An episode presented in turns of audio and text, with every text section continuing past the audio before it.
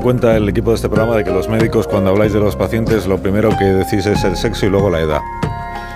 el peso, si es pediátrico, el habláis, peso. Habláis como la policía, varón, No. 35 años. La edad y luego el sexo.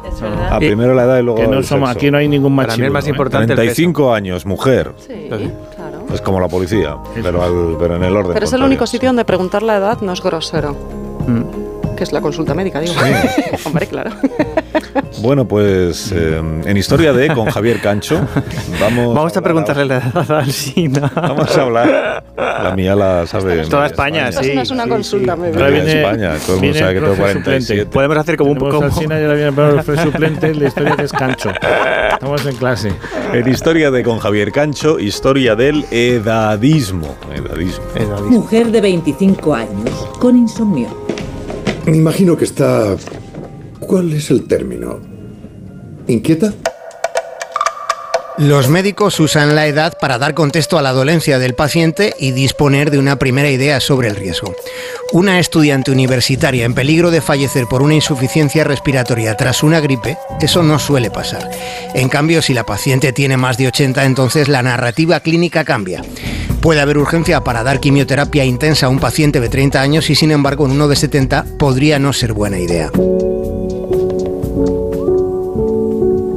La expectativa de vida de un ser humano tiene fronteras muy marcadas, entre la octava e incluso la novena década de su existencia. Sobre el determinismo de la edad en medicina llama la atención un informe reciente de Naciones Unidas, en el que se advierte de un fenómeno llamado el edadismo. La pandemia dejó en evidencia las vulnerabilidades sanitarias para las personas mayores. Ese estudio de la ONU dice que la edad está demasiado presente en las consideraciones médicas. De hecho, y por ejemplo, se calcula que más de 6 millones de casos de depresión en todo el mundo son atribuibles al edadismo. En ese hecho repara la doctora Daniela Lamas, que es especialista en cuidados intensivos en un hospital de Boston, Estados Unidos. La doctora Lamas de vez en cuando comparte sus inquietudes en las páginas del New York Times.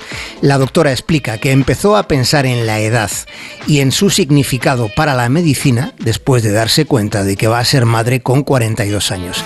Ella define su embarazo como de geriátrico. First, cut the cost of prescription drugs. En los geriátricos hay muchas personas con menos edad que el presidente de los Estados Unidos. Biden tiene 80 años y casi las mismas intervenciones de cirugía estética. Contra ese tipo de cirugía suele escribir la doctora Lamas, aunque en su último artículo ha escrito contra el edadismo.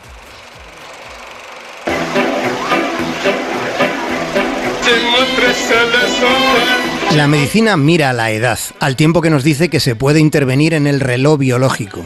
Los especialistas en longevidad sostienen que el envejecimiento es en sí mismo es una enfermedad que podemos comprender y tratar.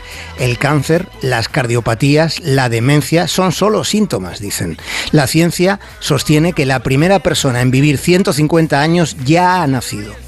Pero también recuerda que hay ancianos de 50 por la pobreza, por estrés crónico, tabaco, alcohol, por factores que están dentro y fuera de nuestro control. Además de lo que marca el DNI, también existe la edad fisiológica. ¿Cuál es la tuya? Dicen que la información sobre la edad fisiológica se paga con dinero. Aunque, ojo, mirar a la muerte es como mirar al sol. Lo puedes soportar solo un instante antes de que tengas que cerrar los ojos.